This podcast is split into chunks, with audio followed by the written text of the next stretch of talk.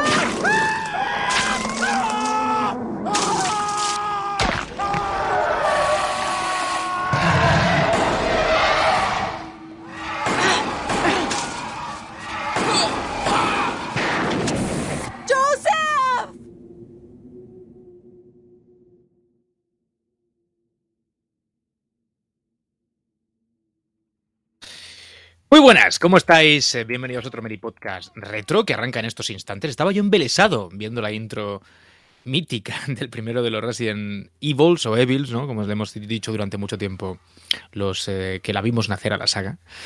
Y, estaba ahí atento, ¿no? A esos primeros compases de un, de un corto de animación que era lo que era, digo, de animación, un corto de corte gore, valga la redundancia, que es lo que era al final esta intro, un poco de serie B también, y, y, que en su momento impactó y mucho, ¿no? Fue un poco el preámbulo a lo que iba a ser el juego después, que dejó huella y, y, que marcó el principio de una saga que ahora, y con ese pretexto, como solemos, ¿no? Por otra parte, hacemos este programa, regresa con este remake de su cuarto capítulo eh, numerado, porque hay otros por ahí, ¿no? Que quizá también son míticos, pero que no tienen el apellido numérico de turno. Y que digo, con esa excusa hemos decidido que este podcast retro viaje al pasado del survival horror, a sus orígenes, para bucear en la historia de la saga mm, de Capcom, pero también de paso para hablar un poco del terror y de las influencias que sentaron las bases sobre las que se construyó esta mítica saga de, de terror. ¿eh? Así que nada, chicos, si os parece, vamos a empezar ya con el programa, con los habituales. Está Fran por ahí pendiente de pincharos vídeos músicas y demás. Así que le doy ya la bienvenida, el saludo pertinente y nos ponemos manos a la obra. ¿Cómo estás? Muy buenas, Juan. Sí, ha habido un momento ahí de tensión. Digo, Juan, Juan lo veo, o Juan me falla algo del audio, o, Juan se ha quedado embelesado, efectivamente, viendo ese esa introducción, esos pedazos de actores, esa actuación tan realista, esos efectos, esos efectos dignos de, de Hollywood. Es que, la verdad. Y de que, George Romero. eh, nada, pues sí, una, una, introducción mítica para un juego igualmente mítico. Y vamos a ver qué da de sí este programa, creo que es lo que toca. Ahora, ahora con, con ese Resident Evil 4 Remake, que también me parece que ha salido muy bien y vuelve a encender. Sigue con esa llama de, de la, de, la, de, la saga, una, una llama que, perdura. Que da igual si es remake, si es nuevas entregas, y da igual. Parece que es un valor seguro para, para Capcom. Y nada, a ver, vamos a hablar un poco de, de esos orígenes. Sí, eh, hay muchas sagas que gracias a Dios perduran, digo gracias a Dios, porque otras muchas que eran míticas pues han quedado por el camino y está, está entre las primeras, ¿no? Pero es verdad y ahora espero que podamos llegar a algunos episodios en los que esto que voy a decir eh, se justifica, ¿no? Es verdad que en algún momento, por ahí en medio, pudieron surgir las dudas. Yo al menos lo vi así en su día. Es verdad que es un, un nombre con mucho empaque y es difícil echarlo abajo porque la tradición muchas veces sustenta a, un, a, una franquicia. Es decir, aquello que hicieron bueno en el pasado puede darle cierto margen de, error a la compañía de turno. Pero con Resident Evil es verdad que llega hasta nuestros días con fuerza. Capcom está sabiendo cómo eh, pues, eh, poner en valor algo que, que, en su día hizo y muy bien. Y tenemos la suerte de poder seguir disfrutándolo. O sea que toda la razón, Fran. ¿Cómo está Mote, que está por ahí? ¿Qué tal, tío? ¿Qué pasa, tíos? Bien, a mí Resident Evil, fíjate que he ido, he tenido una relación de amor-odio con, con, la saga, porque es verdad que fue muy impresionante cuando salió. O sea, yo creo que es, no sé por vosotros, pero yo lo considero como uno de los títulos que tuvo mayor impacto en el momento de la salida, obviando incluso el, la intro esta que, que hemos visto, ¿eh? Que, que, ahora da un poco, ¿cómo llaman ahora, Juan? Da un poco de cringe. ¿eh? Cringe. Sí, un poco de, de pero en su cringe momento. Da cringe, por otra parte. Pues para mí fue una evolución de lo que habíamos visto en Alone in the Dark, ¿no? Esa sensación de mm, esa vista isométrica, esos gráficos prerenderizados, pero sobre todo. Inspiración, seguro, seguro. Sí. O influencia al menos, inspiración Sí. quizás demasiado. Sí.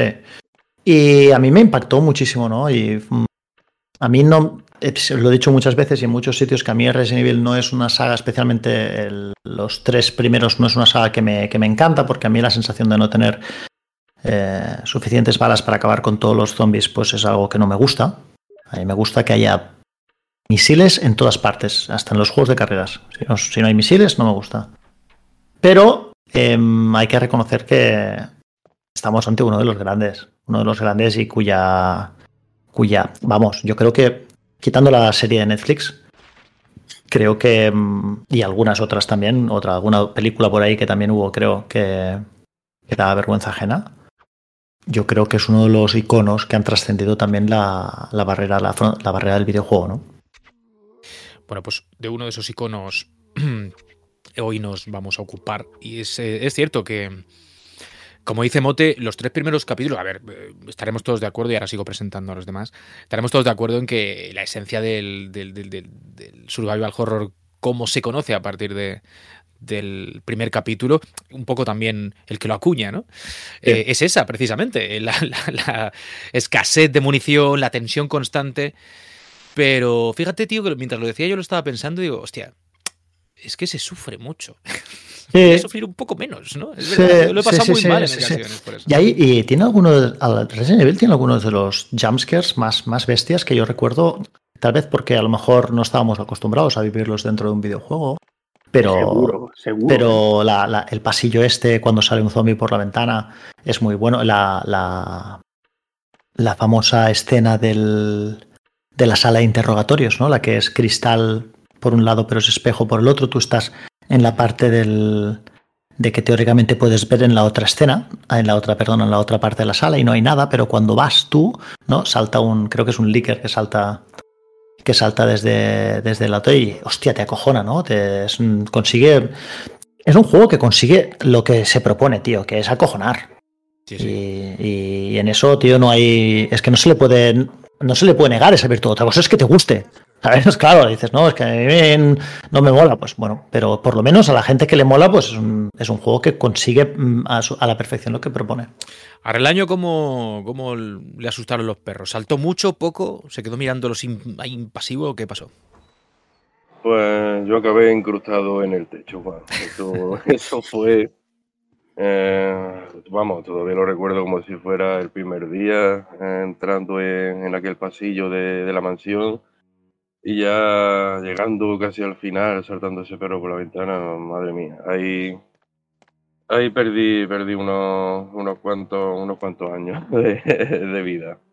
¿Te has, puesto, te has puesto un pitch en la voz, Relaño? Suenas hiper grave, tío. O sea, Es que me he, Romero, infectado, tío. me- me he infectado con el virus T Se ha puesto para, el, el T-Virus. para estar más, más a tono ¿no? con el tema que, que vamos, que vamos a tratar hoy. Iba a hacer un chiste al final del programa, pero lo voy a hacer ya, ya que ha dicho Forcada al que saludo ya lo del T-Virus. Yo siempre dije virus T. ¡Virus T! ¿Sabes? Es- es- es- es- es- y esta es la, la gilipollez de las X horas, X minutos, para no desvelar el, el misterio de las horas intempestivas a las que grabamos. Carlos, ¿cómo estás? Muy, muy bien, muy bien. Muy, muy buena broma, por cierto. Virus T, virus T. Y usted, a ver, la verdad es que a mí, mm, yo con Resident Evil tengo una relación un poco parecida a lo que ha comentado Sergi. A mí algunos de los juegos de la saga, eh, me- en su momento, o sea, todo esto que también nosotros lo vemos muy relativo a su momento, evidentemente en su momento el Resident Evil 1 era un juego que era una cosa a punto y aparte.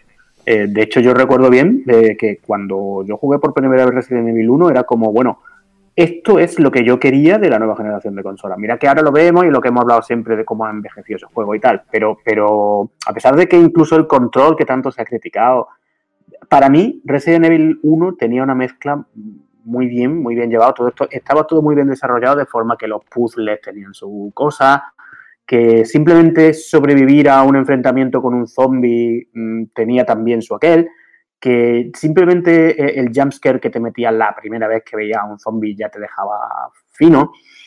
Este juego era una cosa tremenda. Y luego, eh, ya quizá para mí la cosa ha sido un poquito más irregular. A mí, por ejemplo, el 2, me, bueno, el 2 me pareció una obra maestra, luego el 3 me gustó menos. El 4, pues, ¿qué vamos a decir? Ahora, eh, la verdad es que jugué el otro día la demo y, sí que me parece que han hecho muy bien las cosas, pero el 4 era otra cosa diferente. Era un juego muy, muy buenísimo, pero también mucho más hacia la acción. Y ahí es donde yo creo que está eh, uno, uno, de los puntos, ¿no? Resident Evil siempre ha tenido ahí esa esa dualidad entre cuando soy survival horror o cuando, pues muchas veces al final de cada uno de los episodios, viraba un poco hacia la acción, ¿no? Por ejemplo, en el, en el 7 pasaba mucho. Y bueno, al final creo que eso es lo que hace que, que sea un juego mmm, que es algo que ha jugado muy bien Capcom con esta saga, que hayan llegado al mainstream más mainstream, porque quizá cuando salió Resident Evil 1 no había, digamos, tanto mainstream de zombies como ahora, que tenemos muchísimas series de televisión, muchas cosas la propia franquicia Resident Evil se convirtió en una máquina zombie multiárea.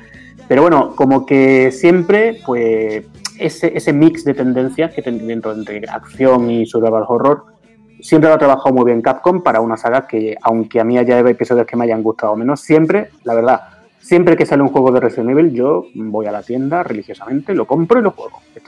Tengo que, decir una cosa, que es que, y esto no es, no es una cosa, bueno, se iba a decir, no es una cosa banal porque la digo yo, ¿no? No, no, no se trata de eso, sino que en su momento recordaréis el, que una de las cosas que hacía Resident Evil, eh, digamos, ser un juego tenso, era el control. ¿Recordáis? O sea, el control era una parte intrínseca de la dificultad, si queréis decirlo, o de la tensión que te provocaba Resident Evil. Eh, no solamente por, evidentemente, la escasez de munición y la temática, si quieres, a lo mejor, la temática zombie o, o los, los, sustos y tal, pero realmente una de las, de las cosas que más molestaba era que el tipo de control, ese tipo de control tanque, que no era un control en el que tú rápidamente pudieses reaccionar a, a lo que pasaba en pantalla, ¿verdad? Entonces, claro, cuando quitaron este tipo de control, por ejemplo, Resident Evil 4 o Resident Evil 5, que permitían ya apuntar con mucha mayor facilidad, permitían reacciones más rápidas del personaje, esa tensión ya no existía. Entonces tuvieron que evolucionar, entre comillas, vamos a decirlo, evolucionar para, para no herir sensibilidades. Tuvieron que cambiar, que, que, que redirigir eh, la intención del juego hacia otro, hacia otro lado y de ahí salen los juegos con más acción como Resident Evil 4, 5 y 6, ¿no? Pero el primer juego, si tú hoy lo juegas con el control mmm, original, mmm, Carlos. Eh, es complicado, ¿eh? Es complicado. Eh, se, se, nota. ¿Sabes cuando, joder, como cuando muchas veces decimos que hay cosas que han envejecido bien o que han envejecido mal, por ejemplo, la, los polígonos, ¿no? Uh -huh. Pero hay veces que no nos damos cuenta de cuánto el control, la manera de controlar, ha evolucionado en los, en, en los años, ¿no? Eh, eh, Metroid Prime. Los que habéis jugado al remaster sí. y al original, hay una diferencia abismal como, como se controla Metroid Prime, ¿eh? Tremenda. No es, abismal. es otro juego. Sí, sí. Es otro juego. Y en Resident Evil ocurre un poco lo mismo. Hmm. Entonces, eh, ahora han, han, se ha modernizado mucho y en aquella época, pues, teníamos, era un juego que triunfó mucho a pesar del control. O a lo mejor gracias al control, ¿no? Pero se siempre... habló mucho en todos los análisis de la época del control, ¿eh? O sea, en su momento fue ya. un punto bastante divisivo. Ya. Pero que claramente fue una cosa que, yo qué sé, eh, a mí personalmente me echó para, o sea, me echó mucho, en, bueno, me echó para atrás. Tampoco había otra, otra cosa, ¿no? Quiero decir, lo que hicimos fue jugar así porque no había otra forma de jugarlo y lo vimos muy natural. Pero a mí ya se me hacía tosco. Eh, yo recuerdo que era una cosa que se me hacía tosco no solamente en Resident Evil, sino en todos los, los pseudo Resident Evil que salieron en la época, ¿no? Eh, um, Dino Crisis, eh, Parasite Eve, todos estos que tenían este tipo de control em, tan entre comillas entre comillas, ¿eh? antinatural. Hombre, ya que hemos hablado antes de, de, la intro, también hay que mencionar que aquí no llegó censurada. Eh, sea, las imágenes eran en blanco y negro y se cortaron se cortaron varias, varios segundillos de, de la escena así más, más truculenta a pesar de que el vídeo es serie Z total y hecho con, con cuatro duros, pero aún así, oye, la censura eh, acabó actuando. Eh, no sé si, en- si fue en Estados Unidos donde salió sin censurar o, o directamente la versión original japonesa, pero yo digo, aquí a Europa no, no llegó así, en alguna que otra escenilla más también.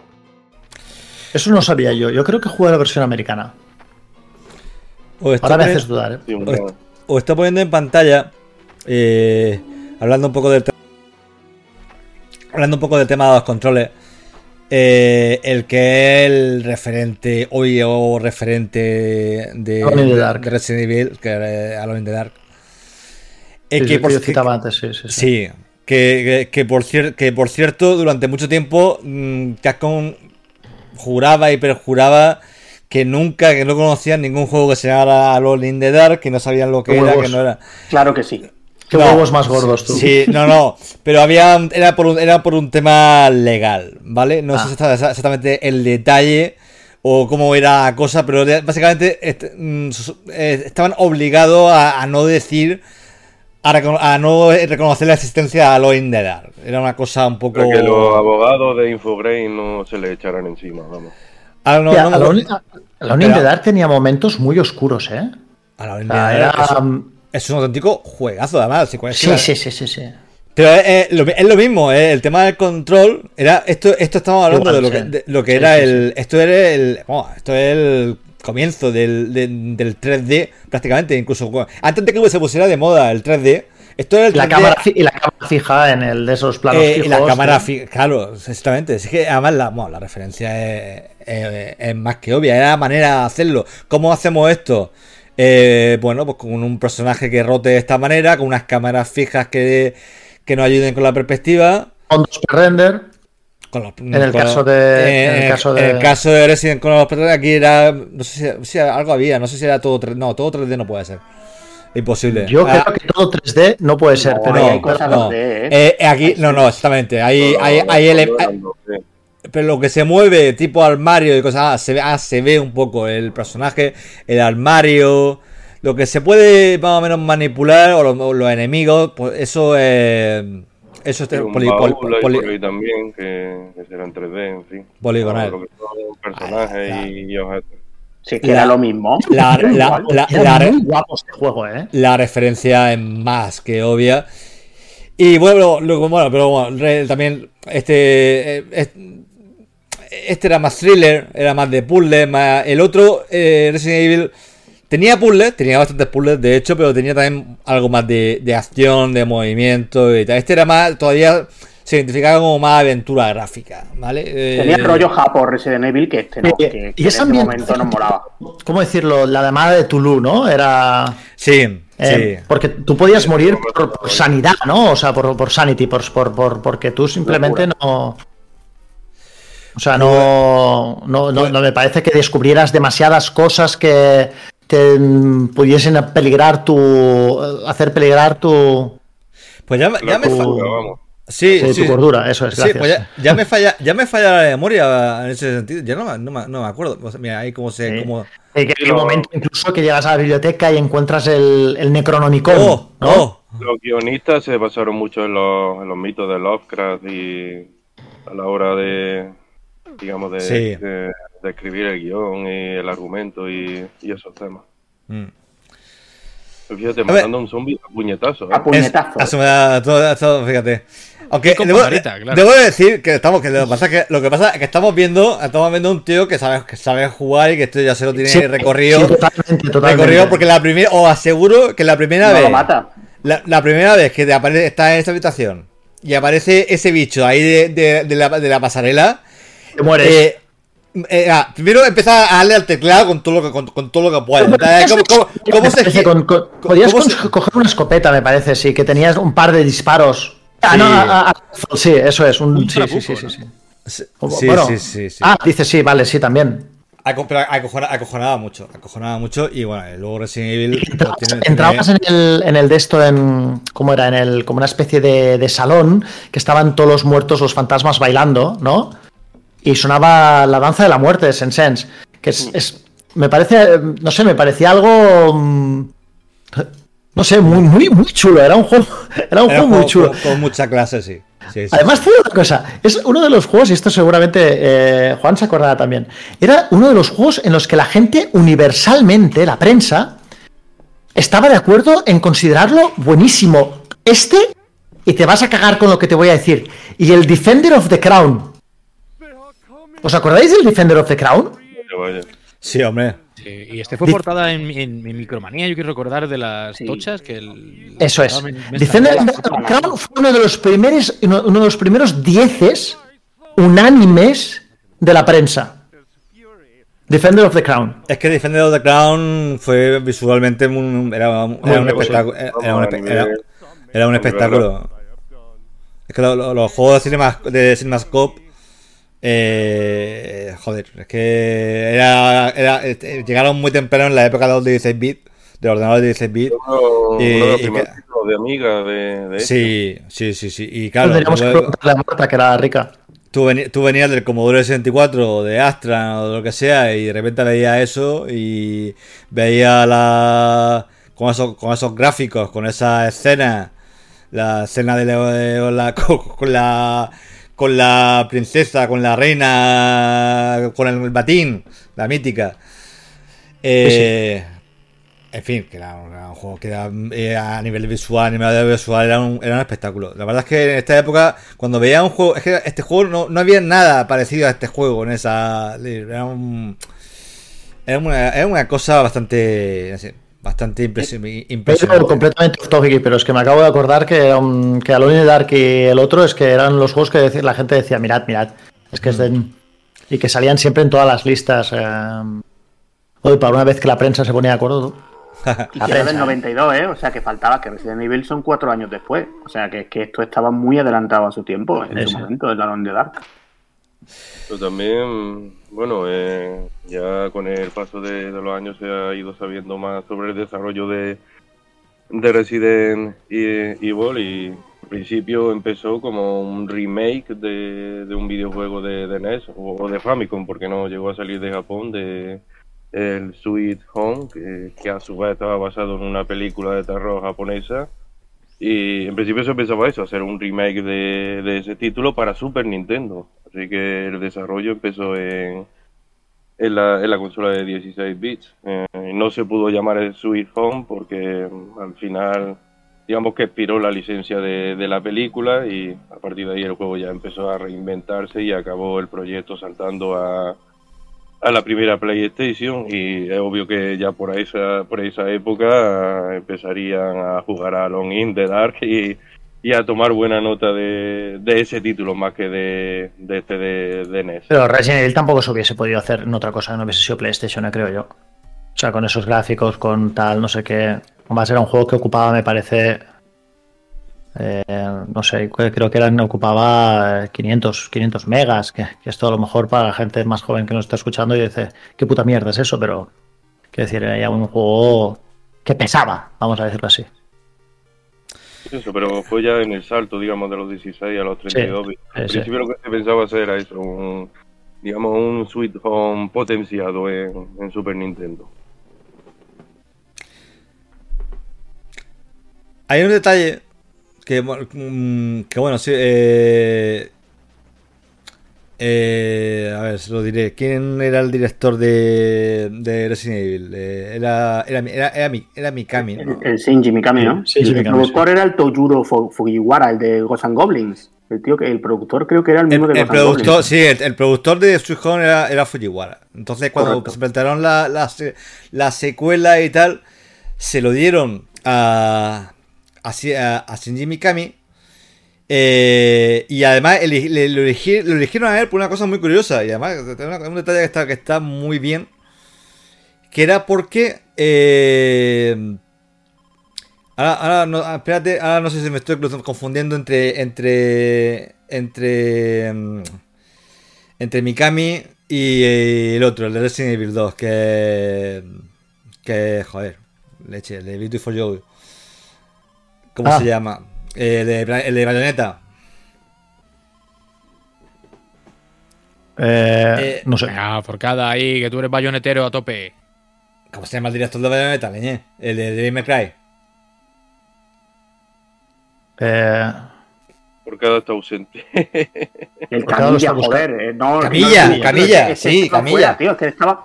Aquí estoy. Y aquí Camilla. El que, el que bloquea a la gente en Twitter. Sí, Camilla. Bueno, no, eh, entonces la iba a contar la anécdota, pero ah, se me ha cruzado, no sé si era- fue con Mikami o fue con Camilla. El caso es que eh, uno de los dos no le gustan las películas de terror, odia las películas de terror.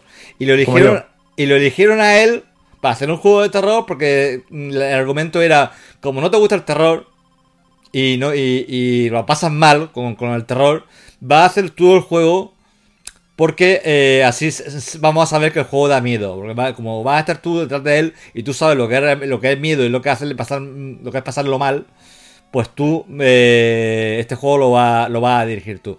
Es como Y- si te lo hubieran encargado a ti, ¿no, Fra? Hombre, claro, no, si- si- si yo hubiera sido, vamos, yo hubiera Sí, sido- sí, no, sí, yo, yo odio lo del el terror, o sea, yo esto lo tengo claro, a mí me, me lo hacen a mí. Y a mí, eh, o sea, a mí, es el, a mí si me hacen, me encargan un juego de terror, les hago Resident Evil 5 o 6, ¿sabes? Eso es lo que los hago yo. Qué mala Nah. persona. ¿Pero por qué? Y te echan. Y te echan. Pero, pero si, si Resident Evil 6 vendió muchísimo, a la Sí, gente le gustó. No, bueno, no sé, ¿eh? Vendió una barbaridad que- este juego, ¿no? Sí, o sea, Resident Evil 5 y 6 venden 6 millones de copias cada uno. O más. Hombre, A mí el 5 me gusta, ¿eh? Cuidado. O sea, vende- no te exagero, ¿eh? Igual el 6 vendió 6 millones y medio de copias. Ahora no sé, no, tengo, no, no, no estoy 6 mirando. Fue, el 6 fue en su momento el más vendido de, de la saga. Eh, que no, no te estoy hablando que a la gente le gusta. punto, y el punto más bajo, yo creo, ¿eh? Dio más que el 4. Si es que no pasa nada, tío. Bueno, ahora ahí, ahí igual me, se- o sea, me he venido arriba. Pero, pero que no, que vendió un montón, tío. Oye, yo quiero, yo quiero hablar de una cosa que creo que no hemos dicho todavía, porque vamos así un poco a salto de mata, como solemos, por otra parte. Eh, y es el, la importancia que tiene, y de hecho yo en el, en el 8, en el Village, ¿no? Es el, el 8. Sí, sí. Eh, es una cosa que me ha gustado mucho que volviesen a abrazar, que es el tema de la mansión, que para mí es un personaje Ya. fundamental dentro del concepto de Resident Evil de origen. Es verdad que luego eh, la cosa se amplía a otros escenarios y funciona con el 2, con el 3, eh, la ciudad y, en fin, los laboratorios, Umbrella para acá y para allá. Pero la mansión en el 1 tenía una magia especial, también hemos visto que era la... La comisaría. Claro, el- no, pero el entorno en el que el mismísimo Alone in the Dark se, Claro, sí, se, sí, se movía, ¿no? Y quizá por ahí viene un poco el tema, pero me parece un acierto tremendo de partida sobre el, el que asentar la, la- el escenario y un poco todo lo que es el paisaje de, de la saga. El tema de la mansión, insisto, Sí. me parece fundamental y con el octavo, que vuelve durante una parte muy interesante del juego a, a ser epicentro de la historia, eh, yo creo que lo, lo, lo abordaron. Los Resident que nos eh, transcurren, aunque sea un ratito por una casa de estilo así un poco clasicoide, eh, molan, pero molan menos. Ya. No, pero estoy de acuerdo, ¿eh? Estoy de acuerdo que consiguieron crear em, que el entorno fuese un personaje más. O un enemigo más, si quieres, ¿no? Sí, o sea, tiene una personalidad muy loca. Es verdad que los pre-renders estos tenían también su gracia, porque si hubiese sido todo poligonal, seguramente el juego habría lucido mucho Sí. menos. De hecho, tú ahora ves Sí. los personajes, y como pasa con casi todo lo de Play 1, eh, joder, se le ven muchísimo las costuras con los años, no- Entonces no teníamos que compararlos y era la hostia. Pero, pero la, la- la mansión, más allá de la resolución y el, el nivel de detalle que los renders de esa época tenían, sigue luciendo bien. Es decir, eso ha envejecido mejor que los personajes. Ya. Y O sea, no claro. hablemos ya, por ejemplo, claro, no hablemos ya, por ejemplo, del, del remake que se hizo para GameCube, del primer Resident Evil, que era brutalísimo. O sea, yo ese juego lo Sí. disfruté mucho en su momento. Y ese juego yo creo que va a ser el primer remake en ser remakeado, ¿eh? Porque tiene pinta de Un que. no requete van a- remake. Sí, sí, yo creo que va a haber un recontra Re- remake. Re-remake, re-remake. Pero vamos, el de GameCube incluso hoy en día luce, luce espectacular. A pesar de que también son gráficos renderizados, pero claro, ahí ya mm, digamos que pudieron volcar la, la potencia de, de la consola para, para meter mm, resolución y detalle. Y de hecho, en las versiones modernas de, ese título, eh, para plataformas actuales, en televisiones grandes, también el juego se ve fenomenal. O sea, que mm, ven los decorados que sí son renderizaciones en 2D, pero, pero son espectaculares. O sea, aunque, aunque no sean en 3D ni, ni tengas cámara en movimiento ni nada. Pero ahí tienes también la, la esencia de la saga, ¿no? Poder jugarla hoy día sin, sin problemas y sigue siendo quizá un, muy buen punto de entrada en la saga, porque quizá incluso lo que habéis dicho, que se le saca mucho más partido en ese remake. A ver, yo hablo, hablando del remake, yo creo que podemos hablar todos ya de la versión de GameCube, pero en Steam o en Xbox, que está en todos los sistemas.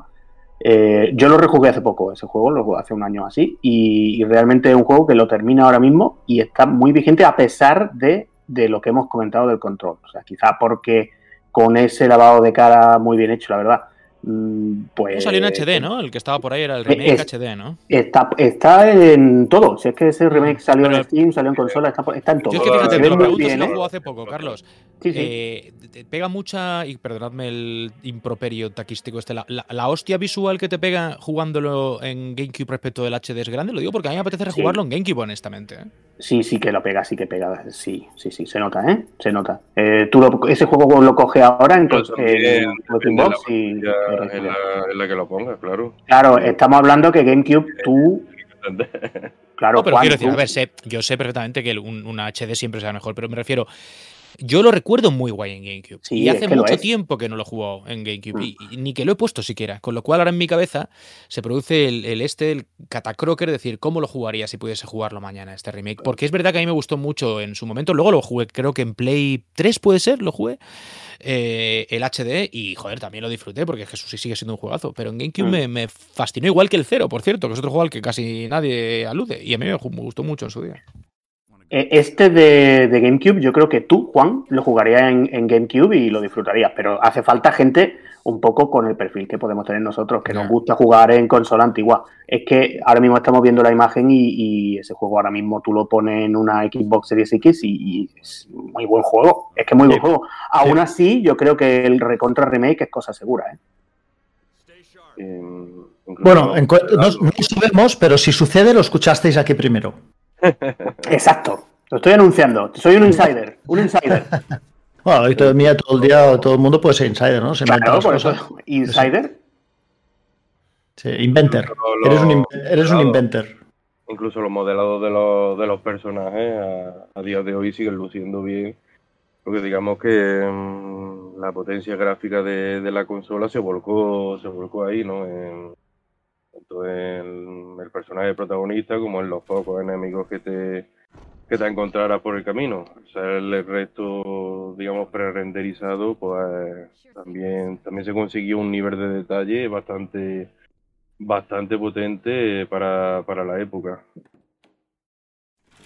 Hemos hablado mucho del primero, bueno, estamos hablando de todos realmente, hemos dicho cosas de algunos de los capítulos posteriores, pero estaremos de acuerdo que, bueno, con permiso del cuarto, que además motiva este programa, ¿no? Con el, remake este y tal, eh, los dos siguientes, que sí que siguen un poco más la línea del primero, aunque, como decía, también nos saquen a nuevas localizaciones y demás, eh, terminaron por, por, por asentar la, saga, ¿no?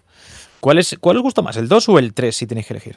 Yo creo que tenemos todos claro, bueno, no lo sé, ¿no? Pero creo que el 2 es que fue uno de esos ejemplos, claro, eh, eh, a ver, yo creo que Capcom cuando, cuando tiene en mano un, caballo ganador, eh, siempre Ghosts Goblins, Street Fighter, siempre cuando, cuando hacen su segunda parte, cuando se trabajan las secuelas, suelen hacerlo bastante bien. Y, aquí en Resident Evil creo que es uno de los ejemplos más claros, porque tú, vienes, tú ahora vas a Resident Evil 2, es verdad que, que bueno, mm, seguíamos en Play 1, que ahora mismo seguimos teniendo los problemas que hemos comentado, que el control a lo mejor nos parece un poco tosco, pero es que ahí hicieron una obra realmente magna, yo creo, en cuanto a diseño de niveles, sobre todo en la comisaría. Eh, esa zona de la comisaría, cuando luego hicieron ese remake, el Resident Evil 2 Remake, que es un juego realmente espectacular, mm, se, vio que es que ya el material original era una cosa increíble. Y luego, a lo mejor, mm, quizá lo que yo le puedo achacar un poco a Resident Evil es que quizá al, 2 me refiero que las siguientes zonas, tanto como aquello de las alcantarillas como el laboratorio, quizás no era exactamente el mismo nivel tan brutal de la, de la comisaría, pero un juego que técnicamente había avanzado mucho Eh, que también estas partes que tenía con más acción yo creo que las la resolvieron bastante bien dentro del control que tenían, que es lo que a mí me parece, que es que luego al final siempre cuando va, cuando llega el momento del juego en el que la acción se hace un poco más intensa, eh, lo, lo, resolvían bien. Y bueno, a mí, la verdad, un juego que el Resident Evil 2 me parece quizá, yo creo que el punto, vamos, más, más alto de las sagas, casi seguro. Fíjate que Fran ha pinchado antes eh, el anuncio para televisión de Resident Evil 2, que, que lo dirigió George a, a Romero, eh, el padre del, del, género zombie, y que por desgracia solo, solo se vio en, en Japón. Que mira, habría quedado bien ese, ese anuncio como, como intro de, del juego, porque a partir de aquí ya, ya la intro con, digamos, con imágenes, con actores reales, ya con eh, digamos que dijo que no y ya era eran todas secuencias secuencias de, de vídeos generadas por, por ordenador, ¿no? Fran, atento a un mensaje que te he puesto en el chat y perdona que interrumpa, pero es la única forma de que lo lea. seguid, seguid. Yo, yo, creo que, fíjate, cambió una cosa creo que radical en el concepto Resident Evil 2 y también Resident Evil 3 también, ¿no? Que es el hecho de que cómo manejó la tensión. Tú en Resident Evil 1 no tenías, no necesitabas absolutamente nada para manejar la tensión, o sea, para, para, excepto, entiéndeme, excepto el hecho de, de poner zombies, ¿sabes? Y ya está. En el de esto, ¿qué hace? El tío pone un enemigo que era imposible de matar, ¿vale? Imposible, porque, porque hay una cosa que se llama Nemesis y juegan con un personaje que, que, no puedes, que no puedes acabar con él. Y eso es un cambio, para mí me parece un cambio completamente radical a lo que había propuesto Resident Evil 1, ¿no? Es una forma de decir, ahora la gente se ha vuelto más hábil, no es que los vayan a poder matar a todos, pero sobre todo, además hay uno que seguro que no puedes matar. Y la, y la técnica de, de, de, de, Nemesis, entre comillas, es algo que subsiste durante muchos juegos. O sea, Capcom, innova, entre comillas, innova ahí y le aguanta eso durante muchos años. Incluso hay muchos juegos, por ejemplo, Dead Space sin ir, sin ir más lejos, ¿vale? Alien Isolation más incluso, ¿eh? Alien Isolation, por ejemplo, pero, pero también. Pero también. Joder, eh, pero también, ya te digo, el, el, el propio Joder, el propio Dead Space tiene sí, sí. un personaje que no te lo deja matar hasta que llega un momento en que el, el, script, el propio guion, pues te diga, vale, te lo dejaremos matar aquí como. Eh, con el como... motor de una nave, venga, va. Sí, exacto, con el culmen de. Vamos a poner que el, la, el, momento cumbre de la historia sea, o uno de los momentos cumbres de la historia hace que, que acabes con él, ¿no? Como será con Nemesis o será con será con, en este caso, pues un mortífago especial o lo que sea. ¿no? Y no sé, pero pienso que era una época en la que Capcom, o sea, tra traía muchas cosas encima de la mesa. Siempre, sí, sí. Cuando tenía su momento. Lo de Nemesis, que además tuvo su antecedente también en, en Resident Evil 2 con ese, ese Tyrant que... Sí, lo mismo, yo le he llamado Nemesis, pero eh, me, creo que se me, se me, ha entendido, ¿no? Era... Sí, el 2 era el Tyrant, pero, pero no era... Es que el 3 estaba construido en torno a ese personaje, es lo que... Sí. Bueno, en el... Nemesis, de hecho, estaba en el título, vamos, era Resident Claro, claro, Resident Evil 3 Nemesis. Pero que, el, que, el, que en el 2 también está el Tyrant, dura toda la vida también, o sea... mm, Lo tienes, no te puedes librar de él. Es que es así. O sea, yo me lo hice, ahora me hice la última run que hice con el. Con el, con el, con el, en el 2 lo hice con el. Te lo diré, con el bazooka porque no podía, era, me, me resultaba insoportable el Tyrant. Entonces, bazocazo a la puta cara y, y siguiente. Fue también uno, uno de, los, eh, de los aciertos de, del juego, que además te venían dos discos, en uno tenía la, aventura con Claire y en el otro la, la aventura con, con, León y además podía darle darle otra vuelta de nuevo al juego tras pasártelo, eh, que creo recordar que la segunda vuelta era ya cuando te salía este este Tyrant eh, invencible al que al que vamos solo podía solo, solo tenía la opción de salir de salir corriendo, ¿no? Y, no, te sale en la primera vuelta el Tyrant. En la primera también. Sí, no... te sale en la primera vuelta cuando llegas a cierto punto. Sí, ya te empieza. Me suena de los dos personajes enfrentarse a él. Sí, te, te, sale, te sale. Bueno, sí, yo creo que sí, ¿eh? te suena. Da, da por culo desde el principio. O sea, no desde el principio, principio, porque no sé cuánto dura Forcada Resident Evil 2. Joder, depende. Ahora mismo te lo puedes pasar en 7 horas. Yo creo No que jodas, en pero su no- momento 12, 12, 13, tampoco mucho más. pues a ¿eh? partir de la quinta. Mm. Bueno, y no solo tenía, tenía también ahí a, a Birkin, ¿no? Que, que, digamos te, te salía, te salía varias veces. como- Y el Tyrant y Nemesis daban más asco que Wesker incluso, ¿eh? aunque Wesker da bastante asco. ese, ese Birkin que iba, que iba mutando además con cada nueva con cada nueva aparición y, vamos, ahí también tenía a un enemigo bastante, bastante puñetero, ¿no? Eh, pero desde luego yo creo que el enemigo que salió de aquí más, digamos, más exitoso y que, que acabó trascendiendo a otro videojuego de la saga fue el Licker. Ese, Sí, sí, sí.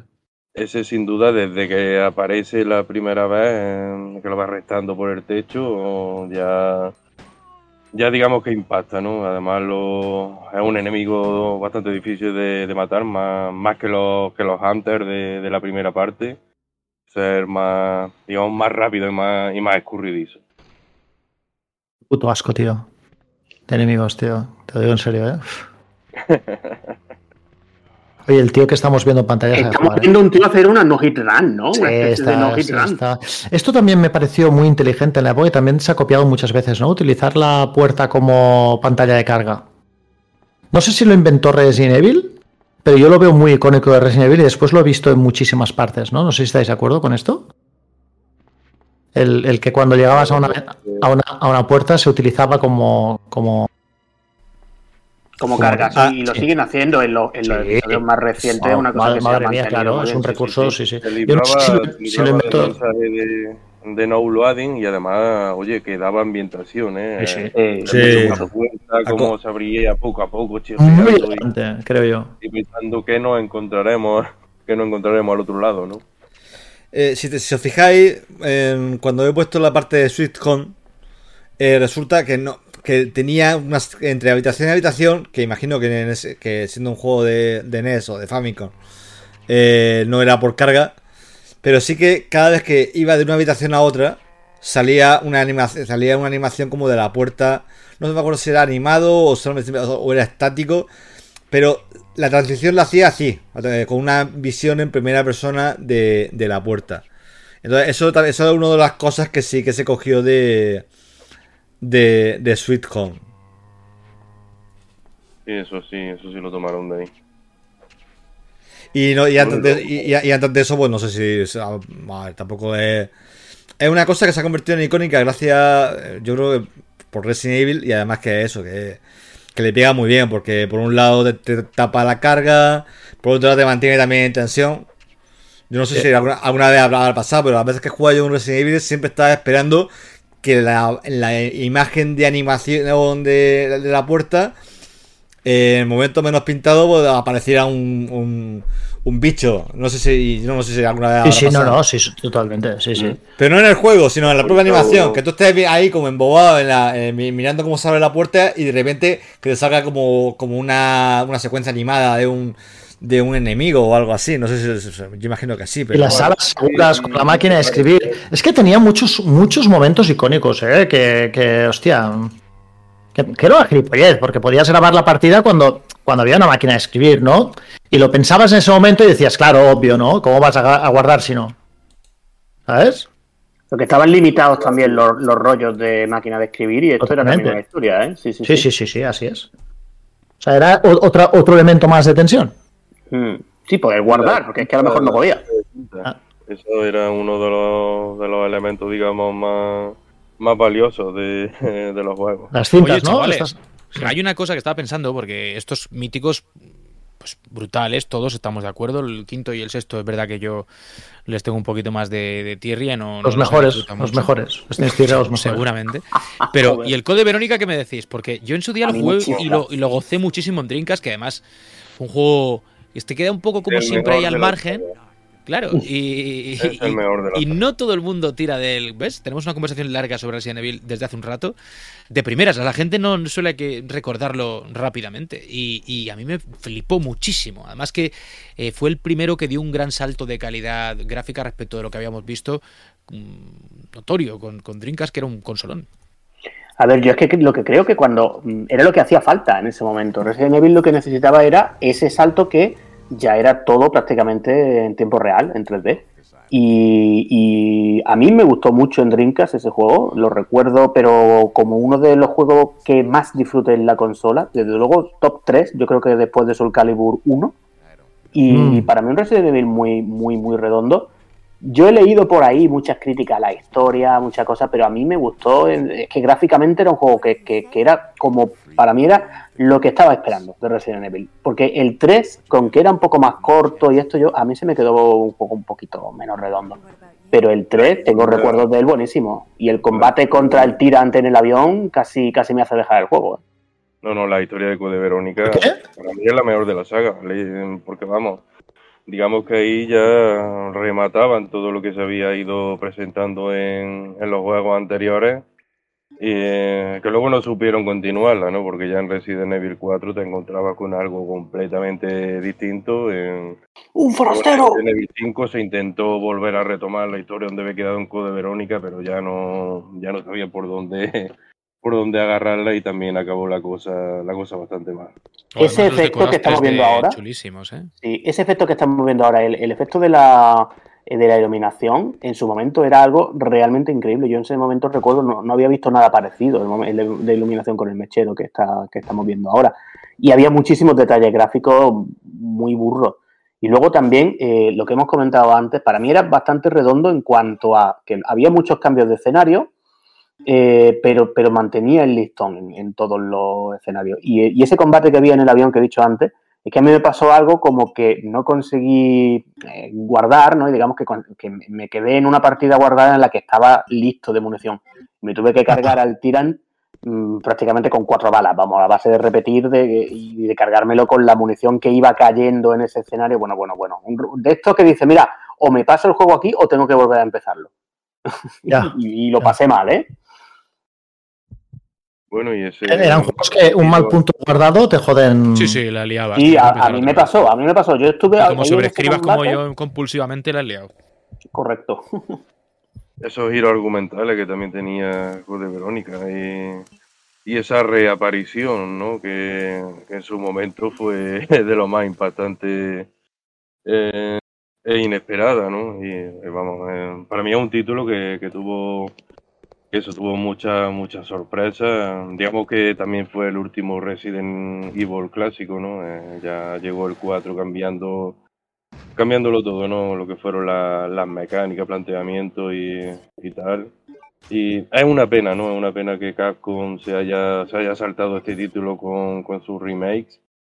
No, vamos, yo no he llegado a conocer la, la razón por la que han hecho, han hecho, ¿no? Porque han saltado directamente de Resident Evil 3 al 4, estando ahí Code Verónica por el camino, ¿no? Pero Hay, hay un insider que dice que pronto, ¿vale?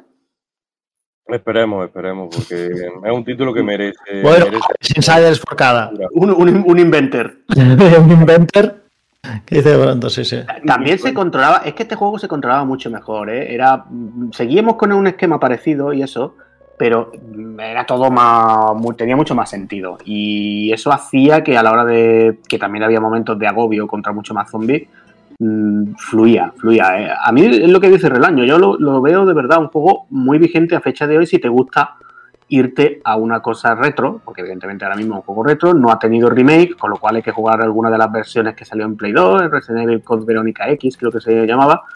Y, y bueno, un juego que una experiencia retro, pero yo creo que bastante vigente todavía para quien se ponga con estas cosas.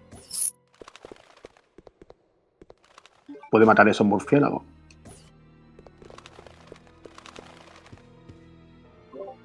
Qué chulo se sigue viendo, por cierto, ¿eh?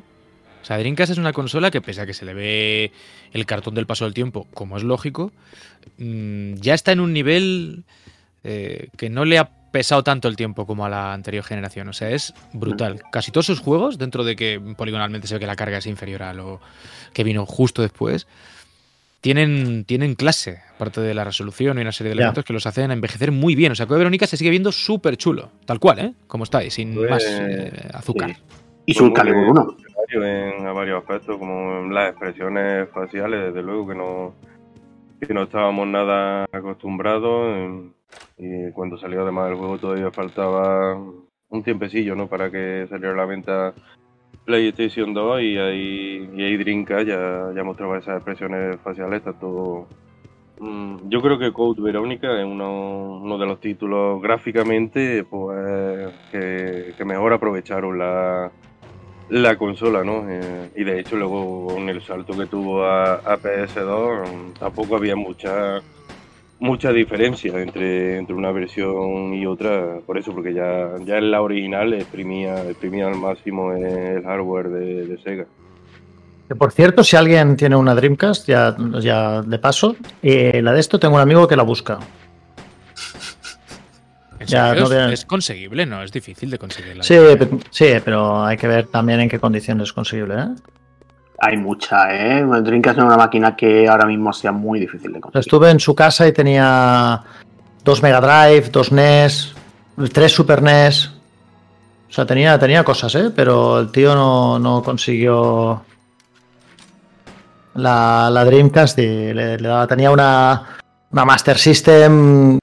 Eh, tenía Master System 2. No, ya sé que Juan ahí. Bueno, es la que se tuvo mayoritariamente. Sí, Yo sí, la sí. uno la vi en casa de mi colega David Vera porque el tío siempre estaba ahí. Tenía una Saturn, que es que yo pensaba que solamente la había tenido Juan, pero no, también había otra persona que había tenido la Saturn. Bueno, y, la- y la tenía mi colega, el que, el que pasaba cosas. Otro mito del Mary Podcast, ¿no? Junto con. es- eh, no olvidemos. Escuché O una, sea que no escuché una olvidemos al nana. amigo. Bueno, en fin, chavales, que Y ya ¿Qué no pasa- sé si qué- qué Resident Evil, tú? De, de estos spin-offs que, que hubo para, pi- para pistola, ¿no? Que Gun Ah, es verdad. Survivor, ¿no? Tú, tenían hostia, su-. Sí, sí. tenían su encanto, ¿no? Tenían, tenían su encanto. Bueno, hombre, como, como digamos, como videojuegos de Resident Evil, eran experiencias muy, muy inferiores, pero, pero oye, para echarte unos, unos ratillos, ¿no? Con, con la pistola en, en aquellos tiempos en los que aún se podía, digamos que este, ese periférico estaba, estaba en boga y, y era, eran fáciles de encontrar eh, videojuegos, ¿no? De, de aquel género. Resident Evil se, me- se metió allí con lo que recordaba un título de PlayStation y luego incluso una adaptación de Code Verónica a, a juego de pistola, ¿no? Y oye, estaban, estaban curiosos. Y pronto llegó el 4, ¿no? A mí el 4 me pareció brutal. Y, y- y para mí tiene uno de los mejores inicios de, de ya no solo de un Resident Evil, sino de. Sí, cualquier videojuego, sí, sí. Sí. Sí. No sé si estáis de acuerdo ahí, pero yo Sí, creo que. si en vez de sonar la guitarra esa española, suena el Fari y ya lo bordan, eso es verdad. Bueno, nunca le había gusto, nunca suena al Fari a gusto de todo. eh, Quiero decir, nunca. La ciudad. eh, el el La la melancólico. A mí me pareció un, un- un juego increíble, ¿eh? A ver, yo es que creo que en su momento era otro juego de unanimidad. Yo no Además, recuerdo tampoco ¿Qué ninguna mala juegazos tiene. GameCube? ¿Qué juegazos tiene GameCube? ¿Qué juegazos una tiene pasada. GameCube? Es alucinante. No tiene un catálogo extensísimo, pero un porcentaje altísimo de pepinacos. Sí. Los 20 Claro. juegazos son los 20 mejores de GameCube son juegazos de- del, del carajo, todos. Sí, sí, sí, sí, sí. Y ahora que han anunciado Batten Kaitos, Bat- Batten Kaitos 2, ¿no? Sí. Es uno de los momentos en los que puedes. O sea, queda bien decir que jugaste a Batten Kaitos, que para mí fue uno de los juegos de referencia. Y ahora, quiero decir, no, no, no quedas poser ni nada, ¿sabes? O sea, es creíble. Ahora es mainstream, ¿no? Ahora es mainstream. Está bien. Claro, claro. No, este, este Resident Evil 4, eh, la verdad es que como era mucho, digamos que se cambiaba mucho la fórmula, ¿no? Pues por lo que habéis dicho antes, el control era ya muy distinto, fueron claramente mucho más a la acción, aunque todavía había sus secciones que eran un poco survival, pero luego es que era un juego con un carisma realmente impresionante. Aparte, aparte, también creo que en su día jugaba en una liga propia técnicamente. este juego. Tú cogías la GameCube, porque este, este fue uno de los famosos Capcom 5, que eran juegos supuestamente exclusivos de, de GameCube, que luego al final terminaron no siéndolo, pero, pero cuando salió en su día era de estas cosas totalmente unánime. Eh, cualquiera que cogía esto se quedaba, pero enganchadísimo. Y, y bueno, a ver, ahora que estamos con el remake, es que también aquella, todos aquellos doblajes al español sudamericano en un pueblo de Andalucía, esto también nos pegó fuerte, ¿eh? porque es que todo lo de un forastero, en fin, y todas aquellas cosas que se decían, es que era un juego con un carisma buenísimo. ¡Imbécil! Y detrás de ti, imbécil, que por ahí siguen sonando esas cosas, ¿eh? La demo, yo jugué la demo el otro día. Cogedlo, cogedlo. Morir es vivir, morir es vivir. Bueno, han mantenido el homenaje, es chulo eso, ¿eh? O sea, hay un Ta- guiño Fíjate cómo, a los fíjate una cosa, cómo cambia la tensión Resident Evil, ¿no? Pasa am, de poner pocos zombies, o sea, eh, relativamente pocos zombies y pocas balas, aquí te pone muchas más balas, pero también muchos más zombies, ¿no? De hecho, la escena inicial donde aparecen un montón de que dices, es que no lo voy a poder, no, no voy a poder con todos. O sea, no, no voy a poder con todos. Tengo munición, ¿eh? No me da. No me da para matarlos a todos. Y es otra forma, es otro reintento de decir. Acurralado ahí en aquella Sí. casa. Sí, voy a poner tensión, pero esta vez eh, voy a reimaginar el concepto, ¿no? Mm. Y, es que toda esa piece del principio era, era, era chulísima realmente. Y, Sí, y sí, creo que yo creo, creo que influyó mucho todo eso en, en que luego se diseñasen esos set piece así de ese, di- digamos de ese tamaño, ¿no? Y, y luego había más a lo largo del juego, pero, pero es que ese comienzo realmente era. De hecho, fíjate que le han sacado mucho partido en la demo. Sí, Eh, sí, sí. eh, la demo básicamente va de eso. Va de decir, bueno, esta es la nueva versión de eso. Y, y parece que el juego le ha salido bien. porque pero, pero es que yo lo estoy viendo. Eh, No sé si la versión que estaremos viendo ahora mismo será la de GameCube. Creo que no. Creo que puede ser de Wii o algo. A lo mejor tiene pinta de algo más. Pero porque este juego ha salido en todo. También hay que, hay que No, decirlo. no, no era de Wii porque había que había. Eh, me ha parecido ver un- eh, una Game- X, ¿no? Es GameCube. es GameCube. ¿Era GameCube? Sí. Pues se ve, se ve realmente, se ve que era un juego técnicamente brutísimo en su momento. No, no, Wii y GameCube lo mismo, ¿no? Sí, casi igual, pero, pero, pero que, que en su momento, que el juego de 2006 o por ahí, ¿no? Eh, muy, muy vasto, pero muy vasto lo que hicieron ahí técnicamente. Claro, luego, en Play 2, había ahí gente buscando las microdiferencias, como pasó con- también con Beautiful Joy y con todos los Capcom 5, que, que bueno, que nunca estuvo claro cuál era la, la mejor versión. No, que, o sea, la, la versión de, de PS2 era muy inferior gráficamente. Sí, sí, sí, a la sí. de- A la de GameCube se notaba, se notaba bastante. Bueno, tanto, a ver, muchísimo, muchísimo tampoco sé yo, ¿eh? Yo jugué las dos y... También, bueno, también porque notaba, pero- hubo ahí algún truquillo. eh, recuerdo que Quiero recordar que la de GameCube iba, digamos, a pantalla completa. y Ya en PS2 se pusieron esos, esos bordes negros. la Pseudo panorámico, ¿no? eh, sí, con la excusa de darle un formato panorámico, pero que en realidad era para que la, digamos, la consola no se estresara tanto a la hora de, de mover, el, digamos, el entorno gráfico, ¿no? Y no, digamos, no rascara, no rascara tanto. O sea que, que vamos, que y aun con esos truquillos se notaba que, que la versión de GameCube era, era superior y de hecho era para la que se programó eh, Claro. el juego desde el principio. Del cero no hemos dicho gran cosa. Yo he dicho antes que me gustó, pero vosotros no lo disfrutasteis en su día o qué? ¿O os parece una de esas entregas un poco apócrifas ahí que. El cero mm, tenía mucho, mucho cierto, pero también muchos errores. eh. Al menos eso de, de controlar dos, dos personas al mismo tiempo, a mí me, me encantó, me encantó, pero, pero luego tenías también otras decisiones de, de diseño que no, no se entendieron bien, ¿no? Como eh, lo de eliminar los, los baúles de- del juego. Y um, que tenías que coger los, los objetos y dejarlos ahí en, en mitad de, de los escenarios, luego volver a por ellos. Eso se me, se me hacía bastante, digamos, bastante, bastante cuesta arriba. Ya que gráficamente también se ve bien, ¿eh? Sí, sí. Que cuidadito con la consola. Claro, no, no, eso está claro. Yo, yo- si es que en cuanto a alguien en Nintendo se le ocurra hacer un remaster de F0GX, yo creo que ya el viaje de GameCube habrá concluido. Bueno, chicos. En, en Nintendo 64, ¿no? curiosamente. Vamos a encarar la recta final ya. Eh, estamos en torno a la hora más o menos de programa en estos instantes. Y normalmente en ese punto pues empezamos a plantearnos que debemos ir pensando al menos en, en acabar. Eh, ¿Qué es de todo lo que hemos dicho de lo que en los primeros juegos, ya no son el primero, los primeros, ¿no? Los más, los más icónicos, hasta el 4, por poner un, ejemplo. Y eso que el 4 ya supone un cambio y un giro en cuanto al planteamiento jugable. Pero, ¿qué es lo que creéis que todavía es potable de, de, todo aquello? A nivel jugable, a nivel de ambientación, etcétera. ¿Qué es lo que nos está haciendo o qué es lo que sigue Capcom respetando y funciona a día de hoy? Yo creo que el nivel de tensión. Yo creo que sí.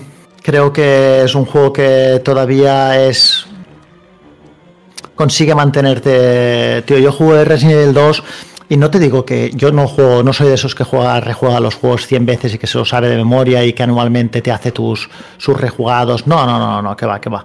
Pero a mí me, me yo me acordaba de Resident Evil 2, tío, y me tuvo ahí en vilo, pero muchísimo.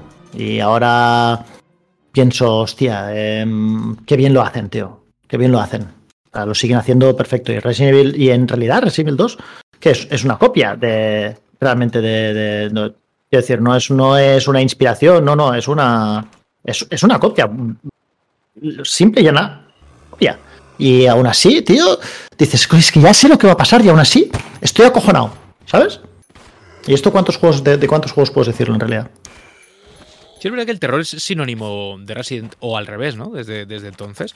Es decir, sí. ha habido otras compañías, la propia Konami con Silent Hill, que es un poco el, sí. el counterpart ahí, ¿no? La, el, la competencia, sí. Efectivamente. Que lo han intentado y lo han conseguido, mm, apostando por una ambientación propia, es decir, diferenciándose por mucho que eh, al final la inspiración sea la misma, ¿no?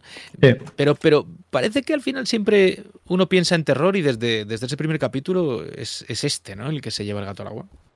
También porque Silent Hill está el pobrecillo perdido por ahí en el cosmos. Sí. Sí, y ha tenido más entregas malas que Resident Evil, creo, ¿eh? Y porque sí. es que Resident Evil también está teniendo un resurgir últimamente, yo creo que buenísimo, porque ya con el 7, que el 7 era un juego a mí me pareció buenísimo, ahí han, han conseguido empezar, empezaron por un lado con el 7, luego con, el, con los remakes. Los remakes le funcionaron súper bien, porque el, el, remake del 2, pues yo no sé lo que vendió, pero es que realmente era un juegazo. Ese remake que hicieron, mm, vamos, era muy justificado. Podemos hablar de si se justifica el remake de todo en la actualidad, que quizá hay demasiado. No vamos a decir que no. Pero es que el Resident Evil 2 Make, como se le llama ahora, era un pepino. Y, y, al final, entre eso y la nueva entrega, y el 8 también a mí me gustó mucho, aunque el 8 sí que lo veo un poquito más irregular. Porque para mí el 8, lo que habéis mencionado antes de la mansión, la mansión Dimitrescu me gustó mucho y luego ya las, demás secciones no para mí no estaban a esa altura tan alta, aunque el juego en general me gustó. Pero claro, mmm, es que al final han conseguido que esté siempre ahí y, y, siempre entre con ese cóctel de tensión, de falta de munición y, y, el carisma que tiene ya 20 años de historia, aunque la historia es una historia de zombies tampoco gran cosa, ¿no? En muchos momentos. De, de pero, hecho, pero, es, es, bastante regular. Claro, no, no, no, necesita, no necesita tampoco mucho más, es una historia de zombies. Eh, a ver, ahora no, no vamos a inventar una historia de zombies que lean a Shakespeare, ¿no? pero estaría guay que, que, pero bueno que, que, que siempre están una cosa los que, los que leen a Shakespeare son un poco zombies también bueno, te digo a estas cosa, alturas si llegan a si llega si la de Netflix llega a tener segunda temporada los zombies leían a Shakespeare casi seguro eh Kierkegaard sí a Kierkegaard, Kierkegaard sí. como decían Faimino y Cansado no Juan por eso, por eso, por eso. que va que va que va yo que va que va yo leo Kierkegaard sí sí Bueno, y mm, eso con respecto a que yo creo que estamos de acuerdo con Mote, ¿no? Un poco sinónimo de, de terror, tensión. ¿eh? Yeah. Y, y, luego, ¿cómo imagináis la evolución de la saga? Porque es verdad que el octavo, con ese punto de vista de FPS, a mí honestamente me gusta. Es decir, yo el juego lo he disfrutado. Eh, pese al giro, ¿vale? Eh, porque la ambientación sigue siendo muy, muy, muy marca de la casa, el, como decía yo antes, la mansión, los enemigos, cómo te persiguen, el tener que esquivarlos, el, no sé, yo realmente vivo un Resident Evil intenso con el, con el octavo. Pero ¿por dónde creéis que van a ir los tiros? ¿Volverá en algún momento la cosa a la tercera persona, a, sí. al modo tanque se que decía antes Mote? O eso ya Hombre, modo tanque no creo, pero... No, pero a lo mejor como opción, es decir, no lo sé. A mí me parece lo suficientemente eh, intrínsecamente parte de la historia, de cómo es la saga, que, que, bueno, oye, no sé, no sé, o sea, no digo que lo eche de menos, pero que, que lo identifico también un poco con, con, cómo es esto y por qué no como opción, no lo sé, no sé, estoy haciendo aquí una pajilla mental. Yo creo que sí, que lo de la tercera persona, eh, Capcom, eh, de hecho está ese DLC del Resident Evil 8, Shadows of Rose, Sí, está, está esa opción. eh, ya está en tercera y con ese DLC puedes jugar Resident Evil 8 en tercera persona y muy, muy chulo, ¿eh? Muy, muy chulo. Es decir, te da la sensación de un Resident Evil clásico en tercera persona con, pues, con el nivel gráfico de- del 8. ¿Qué es un modo, has dicho esto? Antes de que me olvide, la cámara encima del hombro de Resident Evil 4, ¿no? Que también Sí. es algo que no nos esperábamos, yo por lo menos, ¿no? Mm. Culpa forcada, has dicho que el 8 se puede jugar en tercera persona. Es que se me ha cortado un Sí, poco. sí, sí, sí, he sí, entendido se puede, se puede, se puede. Puedes jugar el 8 en tercera persona con el, con el DLC Shadows of Rose Ah, que vale, sacaron vale. hace poco DLC, tiempo. Eso es lo que no te había oído, perdona. sí. Sí, sí, sí, sale. Y, y está muy chulo, es decir, se, se merece esa segunda vuelta en tercera persona. Evidentemente, Capcom está pues experimentando qué hacen con la próxima entrega numerada. Yo creo que es verdad que esa perspectiva con el juego de con el 7 y el 8 le ha funcionado, yo creo, pero mm, no sé si era no sé si era la perfecta para Resident Evil, ¿no? Evidentemente ellos lo están pensando también. Es verdad que también lo han sacado en VR porque también está Resident Evil 8 está Sí, en, esta es otra historia, sí. Exactamente. Entonces, eh, bueno, creo que te van a dar opciones. Eh, la pinta que tienes es que van a dar opciones, de que van a seguir un poco por el que primera persona, tercera, y yo, creo que el próximo numerado va a ser tercera, pero esto es Insider Inventor. La, primera persona eh, en el 7 se, agradeció, ¿no? Porque eh, digamos que la, la franquicia venía ya de mucho desgaste. Eh, y aunque Resident Evil 6 sí había, había, había triunfado en, en venta, había también recibido muchas muchas críticas, ¿no? Porque se veía ya que la fórmula estaba más que, más que agotada. Y ahí Capcom sí, sí, digamos, tuvo ese acierto de dar un giro de, de 180 grados y, y presentarnos, mm, digamos, un Resident Evil que, que se sentía revolucionario, ¿no? Que era, era lo que necesitaba la franquicia en ese, en ese momento, desde luego. Bueno, Fran está atento ahí a todo lo que tiene que ver con, con transportaros a través de las imágenes a la saga. Pero quiero que, antes de que me despida, él cierre con, con una firma. ¿Sabes esto que hacen muchos Sí. editoriales, no? Sí, sí, sí, sí, como sí. en el Pedrerol en su Pedro, sí, sí, puñetero sí. informativo. Pues eh, yo voy a pedirle a Fran que haga una, una especie de epílogo ¿eh? A, la, a la saga y al, al capítulo de este podcast que recorre un poquito el terror en. Hablamos de este mítico de Capcom, este mito de Capcom, con lo que él quiera. Fran, libertad total para que tú seas el que cierre un poquito lo que hoy hemos dicho, bastante, pero no todo, porque evidentemente, como siempre, nos quedamos con mucho en el tintero. Eh, eh, perdón. Ahora, que- ahora. Dale caña, dale caña, ya te oímos, tío. Sí, no, no, estaba ahí. siempre hay, algo- siempre hay alguna, alguna cosita. Eh, pues la verdad, yo sinceramente yo no, no soy. Ya, ya, lo- ya sabéis que no soy mucho de juego de terror, aunque para no ser de juego de terror he jugado bastante a, a, a bastantes juegos de. Uy, de. Me, me, me, me he asustado ya. Me, he asustado ahora y todo. Jumpscare, jumpscare. No solo de ver vídeo. Al 8, al 8 no he jugado, he jugado, pero sí he jugado, he jugado a los clásicos, he jugado a remake de, de, de- de GameCube, que me pareció una auténtica maravilla. Iba jugando, iba jugando, lo habéis comentado aquí, mm, pero es un juego para mí extraordinario. Y me, me gustó, me gustaba tanto lo que veía que incluso jugaba con me acuerdo, jugaba con las luces encendidas y con música aparte para que no me diera tan- tanta impresión. Siempre he sido, te digo, una saga, que me alegro que tenga ese recorrido que tiene, que tenga las mutaciones que ha tenido y aún así se mantenga vigente y mantenga a la gente discutiendo sobre qué modelo es mejor, si eh, no solamente con qué, entrega es mejor, sino qué manera de hacer un remaster o un remake es, es la mejor. Una saga que ha, ha rizado el rizo. Ya la gente discute incluso si era mejor el planteamiento de Resident Evil 2 Remake o el planteamiento que han hecho con Resident Evil 4 Remake. En fin, que una- un clásico que esperamos que siga mucho tiempo entre nosotros, que, que parece, parece que lo estará. Y, y nada, por muchos años, sobre todo para la gente que, que, lo disfruta de esta historia. Sinceramente. A, mí, no todos, los, no, no, todos los juegos tienen que ser para cada uno y como yo digo, no llevo bien el tema del terror. Eh, a ver, estoy esperando a que venga otro susto. Vale, no. Está como una ahora mismo. Espera, voy a... El caso, el caso es que ahora mismo me estoy dando cuenta que la, que la gente no está viendo lo, lo, que, lo, que, yo estoy viendo, porque he puesto la cortinilla en, en la grabación. Pero yo Cortinilla de estrellas. Así que, así que nada. Pues eso, lo dicho, que, que, que muy bien por Resident Evil y por, mucho, por muchos años.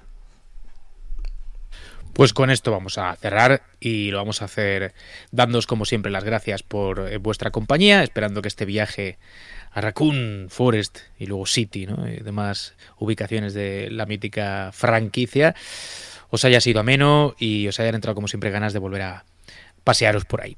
Un abrazo enorme chicos y dentro de 15 días nos volvemos a reencontrar en otro podcast retro. ¡Chao! ¡Adiós!